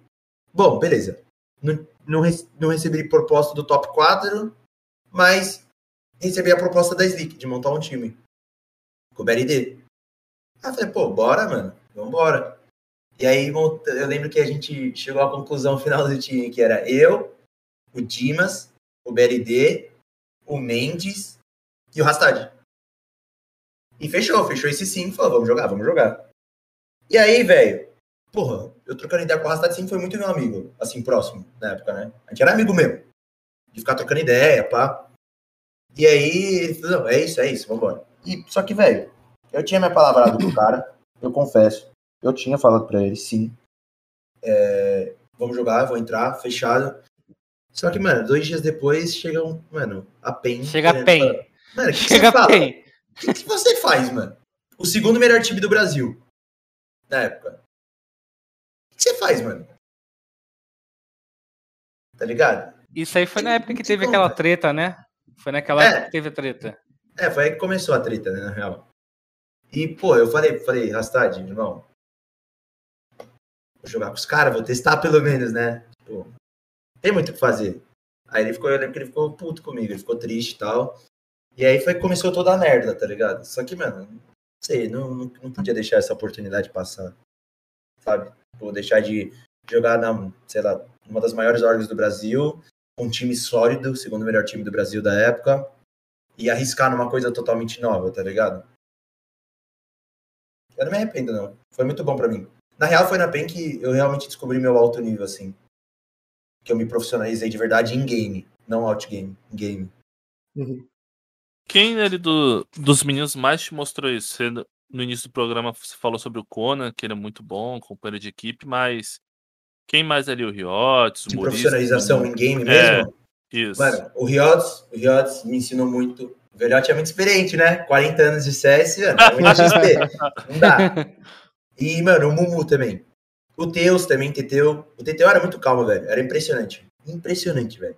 O pau comente, ele, mano, comunicando, tipo, ah, não sei o que, tem aqui, beleza, vou fazer isso, não sei o que. E assim fui, tipo, extremamente agitado, velho. Nossa senhora, como eu sou agitado. Vocês estão vendo, né, acho? e lá foi quando eu realmente comecei a me lapidar, ganhar confiança, tipo, começar a me lapidar como jogador mesmo, em game, sabe? Melhorar meus fundamentos, melhorar a comunicação, essas paradas. E, mano, eu agradeço de ter ido pra PEN, porque hoje eu sou outro jogador, realmente, assim. E tem uma. Eu, pulamos um pouco a linha do tempo aí, né? Teve a parte das leak, a PEN foi posterior. Mas também teve aquele interesse da T1, né? É, no lugar do Champ. O que, que você pode falar sobre isso daí, cara? Que eu lembro que até na época um, ficou um pouco obscuro. É, não, pessoal, era isso mesmo. Pessoal da Deixa eu tentar lembrar, pera. Foi mais ou menos isso mesmo. Acho que me chamaram para entrar no lugar do Champ. Só que eu acho que o Kid já tinha saído do QCK. Ele já tinha saído, né? Ele tinha saído. E. Hum. E eu falei pro Luquinhas, eu falei, Luquinhas, que é o NTK, né? Se você for ficar, eu fico, velho. Só que aí acho que ele recebeu a proposta e miou também. Aí meio que só passou, assim, sabe? Que Chegou a ter conversa, eu... mas passou. Eu acho, eu acho que o NTK foi aquela época da Vivo Cage, não foi não? Cara, o NTK, Lembra. quando ele saiu. Não, ele ia para outro time, só que aí não deu certo lá. E só que aí já tinha miado o bagulho da T1. A gente queria, na real, a gente que tava vendo de trazer o QSK de volta, se não me engano. E aí ia ficar NTK, QSK, eu e não eu, que eu lembro, eu lembro que o, o CPX me mandou uma DM que, meu Deus. Que, que eu acho que, é, que eu acho que o Champ nem sabia Ai, nossa, é verdade, velho. O Champ nem sabia. O Champ- Mano, é, é, é o famoso, é o famoso jogador que descobre que vai sair pela imprensa. Mano, foi exatamente isso. Foi exatamente isso. Os caras tinham me chamado pro lugar dele, só que ele não sabia. Até que eles jogaram o Meu. campeonato no dia ali. E o Pumba soltou a nota. Eu falei, mano, fudeu. Fudeu. Vai chegar com um clima bom. Ah, É. Falei, mano, essa pica não é minha, velho. É- Eu sou o cara que vai entrar, tá ligado? Vocês que se resolvam aí. É, e não, e, e- e foi dois momentos tensos, né? Esse, depois com, a, com Rastad, aí veio com a, a parte boa com a PEN, né? É, aí veio a parte boa. Foi quando eu realmente me achei assim como jogador. Tipo, eu entrei na PEN pra ser iniciador e o Riots ele entrou como controlador. Eu lembro que eu tava desempenhando muito bem de Sova, muito bem. Eu lembro, pra você ter noção, quando eles me chamaram pra testar na PEN, é, a gente, sei lá, o Sev, a galera, o Sev e o Muriz viraram pra mim e falaram assim, ó, a gente nunca, pô, é a PEN e tal, a gente nunca contrata assim, precisa de um período de teste, não sei o que, não sei o que, blá, blá, blá. Só que eu tava, mano, desempenhando muito bem de Sova, sério, papo reto. Eu lembro que, tipo, sei lá, a gente treinou três mapas num dia, três mapas no outro. Eu matei, tipo, 46 mapas, assim. Eu amassei muito. Aí, no outro dia, o Sérgio, bom, tô te mandando um contrato no e-mail, não sei o que, não sei o que, não sei o que. Aí eu entrei, tá ligado? Aí, aí eu entrei e como iniciador, velho. E eu lembro que o primeiro jogo de iniciador eu fiquei, tipo, mais 30, uma MD3, foi bizarro, de Sova. Só que aí o, o Riots, ele não tava se adaptando de, de controlador. Controlador é foda, velho. Mano, controlador é difícil, velho. Papo reto. E aí ele não tava se adaptando e eu falei, mano, eu jogo. Riots, vai jogar de Sova? Não. É, Riots, vai jogar de Sova? Deixa que eu jogo, tá suave. E aí foi quando eu realmente me encontrei, assim, no jogo, sabe? Eu comecei a conseguir desempenhar muito bem de, de controlador. Tipo, Uhum. realmente consegui desbalancear, assim. E foi literalmente isso, porque eu fui melhorando minhas, meus fundamentos, é, eu comecei a cuidar muito da minha parte individual, que, querendo ou não, é isso que te dá confiança no- na hora do jogo, tá ligado? É você cuidar da sua parte, você treinar exaustivamente até o ponto que o nervosismo não atrapalhe, porque o negócio acontece de qualquer jeito, tá ligado? Uhum. Tipo, sua mão vai tremer, você vai ficar nervoso, você pô, vai sentir frio na barriga, mas o negócio acontece porque você treinou tanto exaustivamente que é automático, saca? Por mais nervoso que você esteja, acontece. E aí, quando começa a acontecer com frequência, vira um snowball. A confiança sobe e já era. Maneiro. É, ô Pepa, é, mesmo você desempenhando bem, o Muricy também aparecendo muito bem em algumas partidas, a PEN sofreu muito, né, nesse primeiro semestre. Uhum. É, o que, que você acha que estava dando errado ali para vocês? Vocês sempre sofreram muito em todas as partidas, até para se classificar para o Master, para se classificar para o Finals do outro cha- do Challenge, vocês precisaram de muitas. É, vocês jogaram muitas vezes os Challenge, né? todas as vezes foram até o Challenge 3 As duas vezes. vencer. O que, que você acha que não estava encaixando ali Mano, que deu errado? Eu não sei, velho. Eu não sei, sinceramente. Não sei, velho. Isso daí é zica do Muriz, velho. O Muriz, ele, ele adora se classificar na, no- na última oportunidade. Juro por Deus. A mesma coisa na Cade, não foi? É classificaram verdade. na terceira? O Muriz adora, velho. Se ele não se classificar na terceira, não é ele, tá ligado? E aí. é, A gente até que foi bem, tá ligado? No primeiro, no primeiro Masters, a gente ficou em terceiro quarto, se eu não me engano. Foi, pô, a gente ficou em terceiro quarto. A gente, a gente era bom, tá ligado? Só que, não sei, a gente era bom, mas muito inconsistente, faltava aquele passo, sabe? Pra subir mesmo e tá entre os cabeças. Não sei, velho, não sei. Eu até hoje não consigo entender qual foi o problema, assim. Porque eu me sentia bem, eu sentia que. Mas não, não, não sei, velho. Não sei o que tava rolando no time mesmo. Qual era o problema geral, assim, saca? Não sei, de verdade. E, ô Pepa, é, vocês, você falou, né, desse top 3, top 4. Vocês também tiveram outro resultado bom ali, que foi o vice-campeonato naquela All-Stars, né? Que era Ah. do, o, o torneio da Talents. Uhum. É, logo depois. de-. É. E, cara, depois disso, né, cara, a, a PEN surpreendeu, né? É, falando sobre que não ia renovar o contrato. É, e você disse que quando entrou na organização foi uma das melhores coisas da sua vida, né? Que você, inclusive, deixou o Rastage, Slick para trás para poder jogar é, na PEN, cara. Como é que foi receber essa notícia aí é, que, não, que não ia ter mais PEN? E eu lembro que você optou por não seguir com os, joga com, com os outros meninos. Como é que foi essa época? Olha, eu vou te falar que o, o término da PEN não me deixou tão triste assim. Porque eu sentia no fundo que eu tinha dado meu máximo. Eu tava, eu tava feliz, assim. É lógico, ninguém fica feliz. Eu fiquei, fiquei triste, sabe? Tipo, pô, não vou continuar com os moleques, não vou continuar na PEN, saco. Mas eu tava, eu tava satisfeito, entende? Tipo, tem coisa que foge do nosso controle. Eu não podia fazer nada em relação a isso. Eu não podia chegar lá e falar, não, vocês vão renovar nosso contrato e foda-se. Tá, tá ligado? Então eu, o que eu podia era pensar no que eu fiz, o que eu tentei fazer, o quanto eu evoluí. E, foi, e fiquei tranquilo, assim. E eu tive a oportunidade de continuar com os meninos. Só que a parada foi que eu tava um pouco de saco cheio, assim, sabe? Meio frustrado mesmo. Eu botei muita expectativa, não deu tão certo quanto eu queria, e já vinha o bagulho da Red, e eu fiquei um pouco frustrado. E eu falei, mano, vou dar um tempo do competitivo. E outra parada também foi que eu engordei 30 quilos na quarentena, tá ligado? Eu falei, velho, eu vou parar um pouco porque eu preciso cuidar de mim, velho. Eu não tava me reconhecendo no espelho, assim, bizarro. E isso entra até hoje no, na minha rotina de hoje em dia, né? E eu falei, não, preciso cuidar de mim. E foi aí também que eu recusei as propostas que eu tava falando. Falei, não, mano, eu preciso dar um tempinho pra dar uma refrescada também na mente. Muita coisa acontecendo seguida, assim, sabe? É, o Pepa, é, nesse período um pouco antes ali, mesmo vocês não tendo classificado e tal, não tendo os grandes resultados que eles esperaram, você acredita que o time ainda tinha uma margem de evolução para ir mais longe, conseguir até, pô, teve mais o Masters, teve o Last Chance, teve muita oportunidade e vocês ainda estavam ali na briga, né? Então, você acredita que vocês ainda poderiam render mais ao, até o final do ano? Não. Eu acho que a gente já chegou no nosso limite, assim, real. E não por, não por individual, assim, falando, individualmente falando. Eu acho que, tipo, eu não sei, velho. Tipo, eu, eu não sentia mais clima, assim, saca? Tem coisa que, mano, você precisa colocar um ponto final às vezes. E eu sinto que não tinha mais como continuar junto, sabe? Não sei. Foi um bagulho meio estranho, assim. Eu tento entender até hoje, mais ou menos. Mas eu não, não sei, não. O nosso time era bom, velho. Era muito bom. E te falar, eu nunca. o que eu cresci como jogador lá foi um absurdo, porque eu nunca, eu, eu nunca treinei num time tão profissional. Assim, os meninos, sabe? Todo mundo, tipo, extremamente profissional.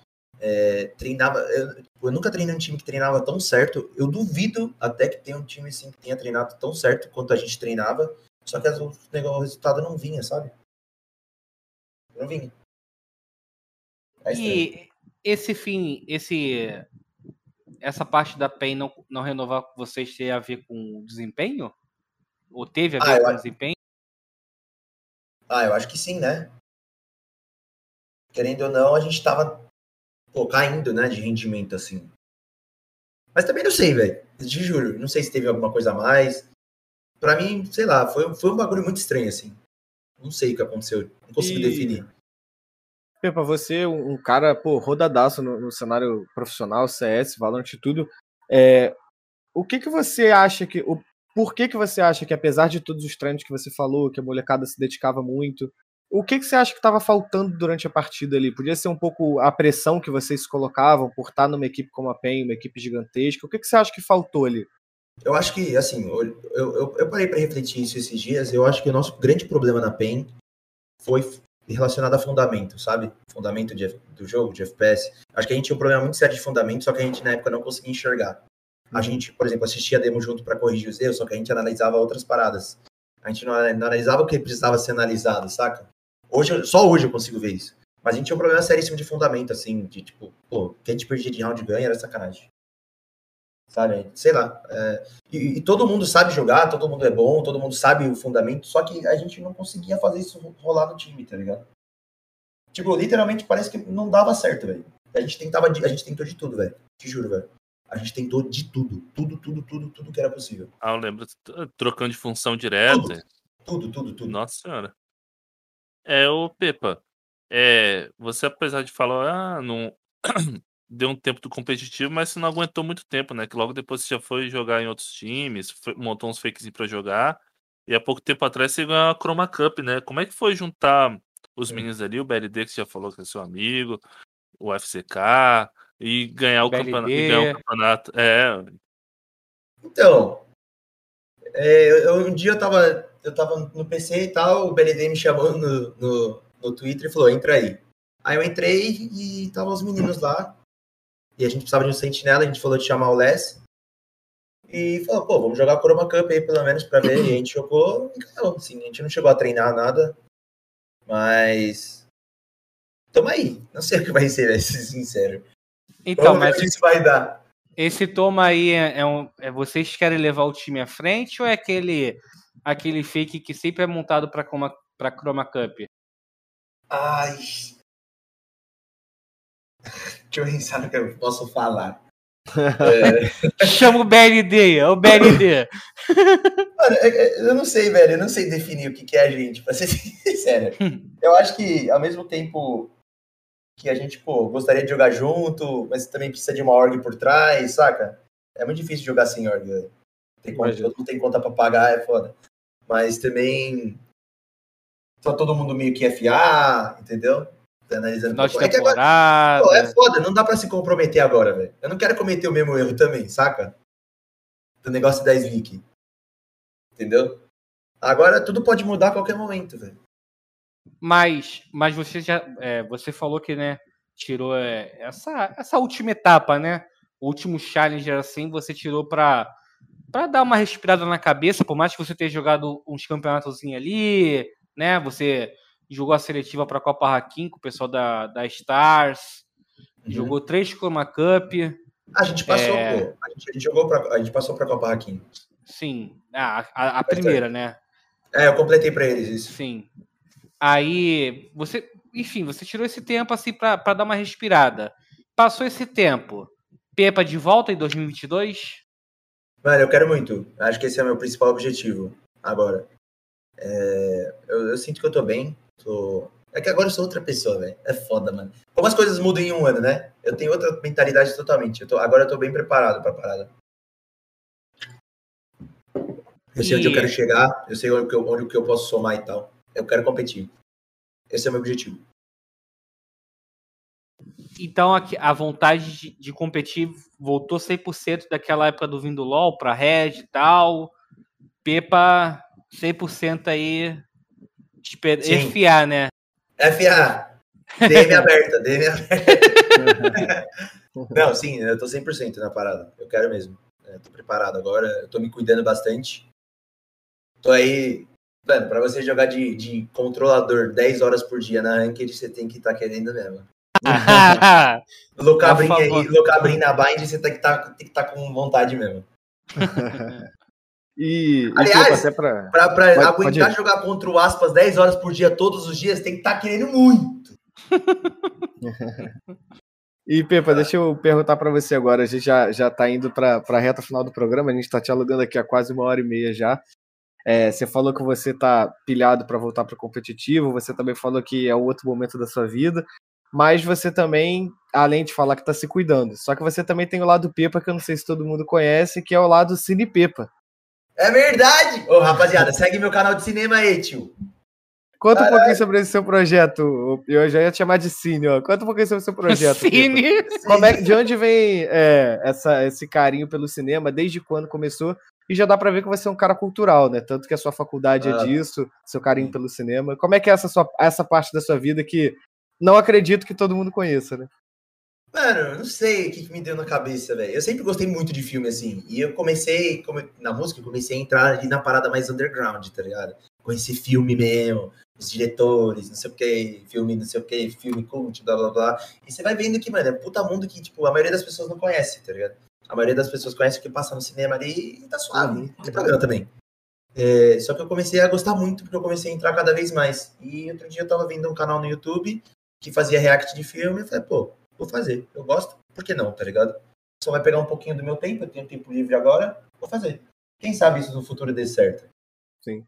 Pra quem não sabe, é tipo um canal de react de filmes. Eu assisto o filme pela primeira vez e gravo tudo, minhas reações. Pô, maneiro. E aí você faz o corte ou vai o, o, o filme, o vídeo full ali do filme? Não, isso dá copyright. Não dá. Eu vou fazendo vários cortes, vou editando. Ah, Basicamente, o, o, o principal do vídeo sou eu, não o filme, entendeu? Aham. Então são react, comentário antes, depois, essas coisas, e o filme é só o que complementa mesmo. Filme predileto. Ai. Hum. Mano, eu tenho três assim na ponta da língua. Acho que por muito tempo foi Interestelar. Ah, Mas- isso é muito bom, pô. Clássico, não tem campo. Mas esse, ele, o trono dele foi tomado recentemente por Stalker. É um filme de 1979.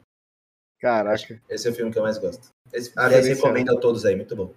Diferenciado. Teve uma época da minha faculdade também que eu quase fiz um, um TCC sobre cinema, mas acabei ficando na, no jornalismo mesmo. Ia ser só, só o TCC, né? Gosto, Ah, é muito gosto legal, muito de, de filme também. É muito bom, é uma indústria muito foda, sério.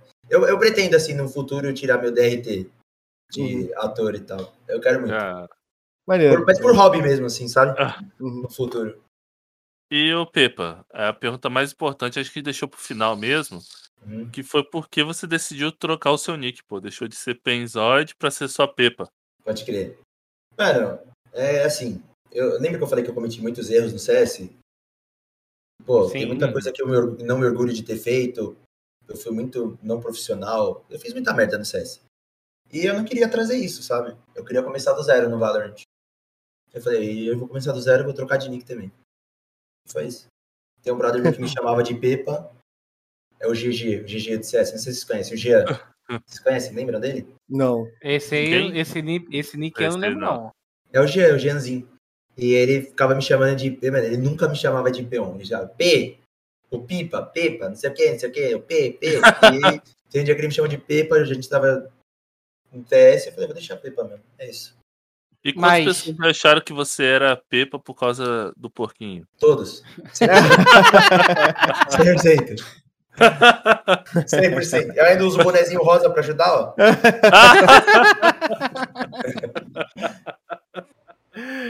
Ah, Pipa, a gente, a gente nesse clima descontraído aqui, bem humorado como você é, é, eu agradeço a sua presença aqui, é, esse tempo que você cedeu para estar aqui com a gente, largou a sua, rank- a sua rankedzinha para estar aqui trocando uma ideia com a gente.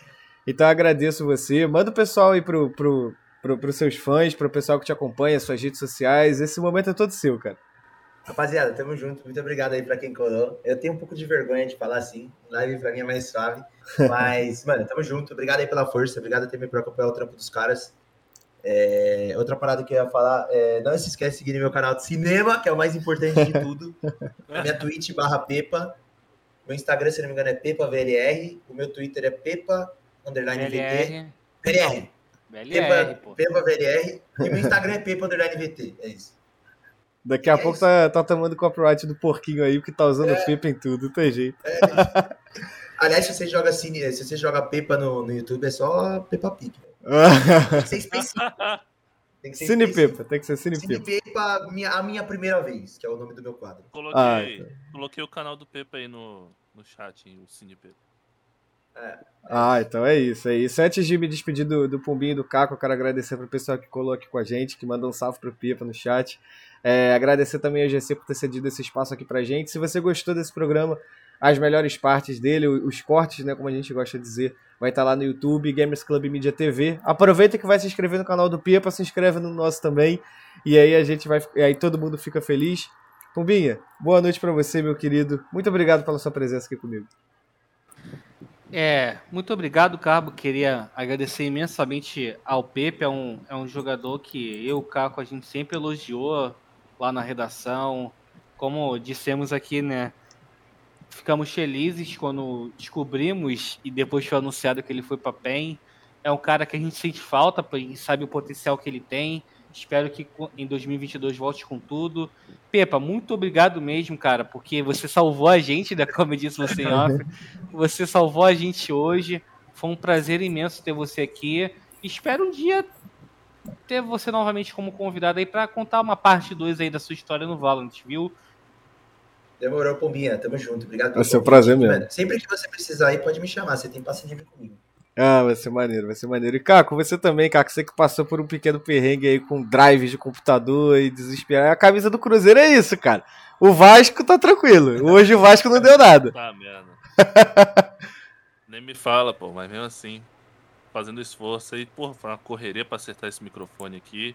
Faça as minhas palavras do Pumba aí, realmente, desde o início, o Pepa sempre foi um cara muito legal jogando, a gente sempre admirou, fazendo função de controlador, de outras coisas também. E foi muito bom o papo, principalmente porque eu gostei muito que, tipo assim, ele é minha- da minha época eu comecei a acompanhar o CS, entendeu? Lá 2015, 2016. Entendeu? Então descobri isso, que ele estava também junto naquela época. Ficou muito legal ter passado por grande. Ter passado por, pelas orgs lá, conhecido outros jogadores do cenário de CS daquela época. É muito legal saber esse lado dele que acho que pouca gente conhecia, né? Então foi um prazerzão ter o Pepe aqui com nós hoje. É, tamo junto, cara. É um prazer, é um prazer. Pessoal, dia 4, 4 de novembro, anota aí na agenda, Spike Site com quem, Pumbinha? Com o Xion da Havan. Estaremos aqui mais uma vez, né? Meu parceiro de bíceps. Aliás, Joãozinho, Joãozinho é muito meu duo hoje em dia, tá? Estamos fazendo muitos duozinhos aí na sangue. Depois então, então... faça as perguntas que você quer que a gente faça pra ele. É verdade. Se quiser botar aí na Berlinda aí, ó, a hora é agora.